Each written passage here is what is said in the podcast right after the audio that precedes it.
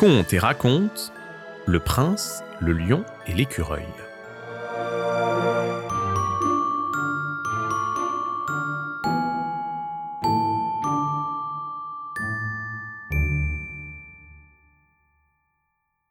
Il était une fois, dans un royaume lointain, un prince aux cheveux noirs et à l'œil pétillant.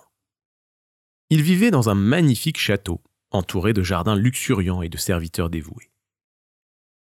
Depuis sa plus tendre enfance, il était préparé pour régner un jour sur le royaume. Ses journées étaient peuplées de cours d'étiquette, de réunions interminables avec les conseillers royaux et d'obligations diverses.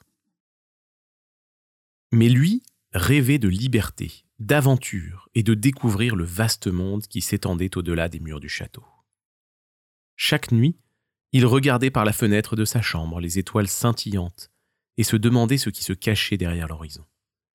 Il écoutait avec envie les récits des voyageurs et des marchands qui venaient au château, et à chaque fois, le désir de partir à l'aventure grandissait en lui. Un beau jour, il décida de quitter le château et de partir explorer le vaste monde. Il voyagea dans bien des pays, vécut bien des aventures, et parvint un jour à l'orée de la forêt la plus grande qu'il eût jamais vue. Sans hésiter, il s'y engagea.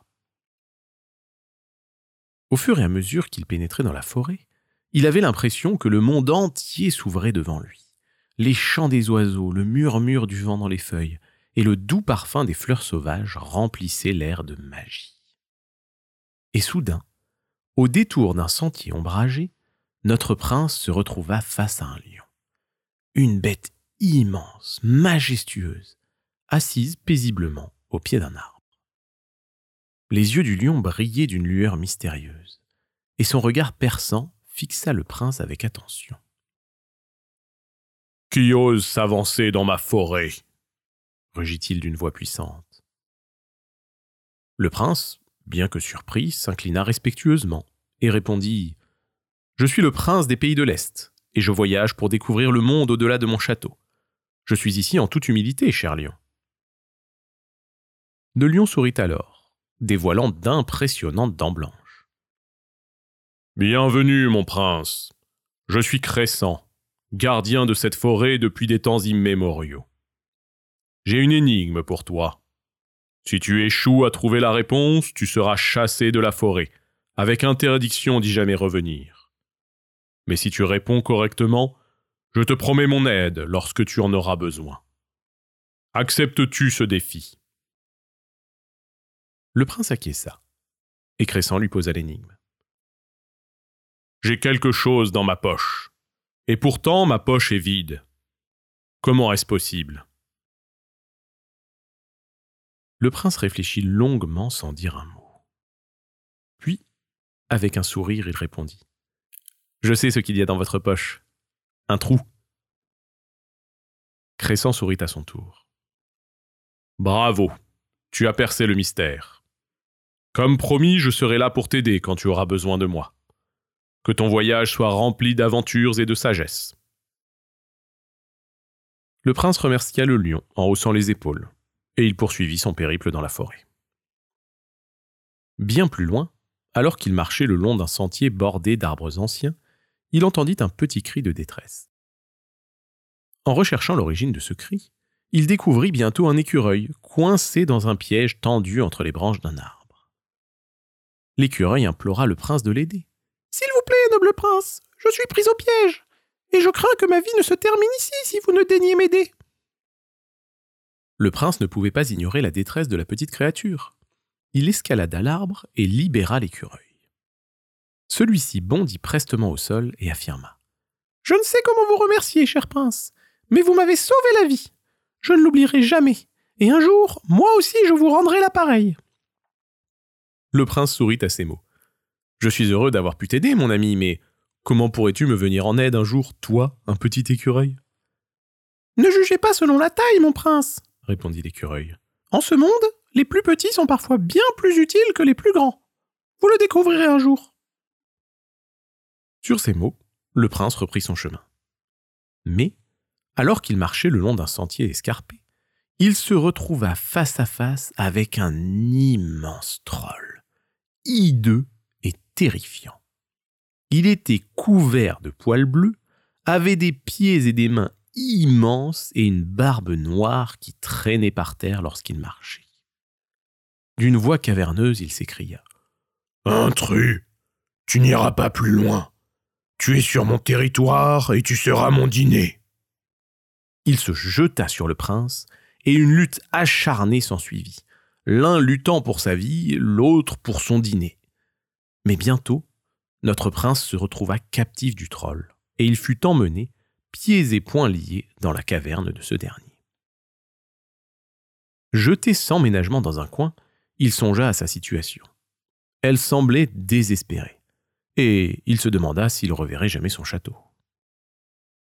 Au crépuscule, le troll alluma un feu, et le prince sentit sa dernière arrivée.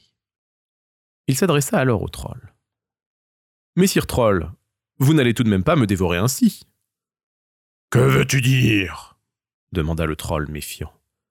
Eh bien, tout le monde sait que les princes sont bien meilleurs avec des petits pois. Des petits pois, dis-tu? Il y en a devant ma caverne. Je vais aller en chercher. Tu seras sûrement délicieux avec des petits pois. Le troll sortit en courant et revint quelque temps plus tard portant un immense panier rempli à ras-bord de petits pois qu'il posa juste à côté du prince. Le prince, voyant cela, saisit sa chance. Il donna un violent coup de pied et le panier se renversa, répandant ainsi son contenu dans toute la caverne. Le troll furieux allait se jeter sur le prince lorsqu'il glissa sur les petits pois et retomba de tout son long sur le sol de la grotte, assommé net. Ayant échappé au dîner, le prince n'était pas sorti d'affaire pour autant. Il était toujours ligoté, incapable de s'échapper, et lorsqu'il se relèverait, le troll serait sûrement furieux. Il en était là de ses réflexions, lorsqu'il aperçut un mouvement à l'entrée de la grotte. C'était l'écureuil, qui, ayant entendu le vacarme dans la caverne, venait voir de quoi il en retournait. Voyant le prince en fâcheuse posture, il s'approcha de lui et rongea les liens qui le maintenaient prisonnier. Merci, compagnon, s'écria le prince. Tu avais raison, on a souvent besoin d'un plus petit que soi. Ils s'élancèrent vers la porte de la grotte, mais alors qu'ils s'apprêtaient à en franchir l'entrée, une montagne bleue se dressa devant eux. C'était le troll qui, remis de sa chute, était bien décidé à finir ce qu'il avait commencé, à savoir déguster un prince pour son dîner. Mais au même instant, le lion crescent surgit de la forêt et bondit sur le dos du troll. Ils roulèrent tous deux à terre, et une bataille féroce s'engagea. Dans la confusion, le prince en profita pour s'échapper de la caverne et se précipita dans les bois. Il y retrouva, au beau milieu d'une clairière, l'écureuil et le lion qui s'était défait des griffes du troll. Il les remercia chaleureusement pour leur aide, et, vacciné de l'aventure, s'en retourna vers le château, où il vécut désormais une longue et paisible vie. Il fut un roi apprécié de ses sujets, car il prenait garde même aux plus humbles. Il savait en effet qu'ici-bas, chacun peut apporter quelque chose, quelle que soit sa force.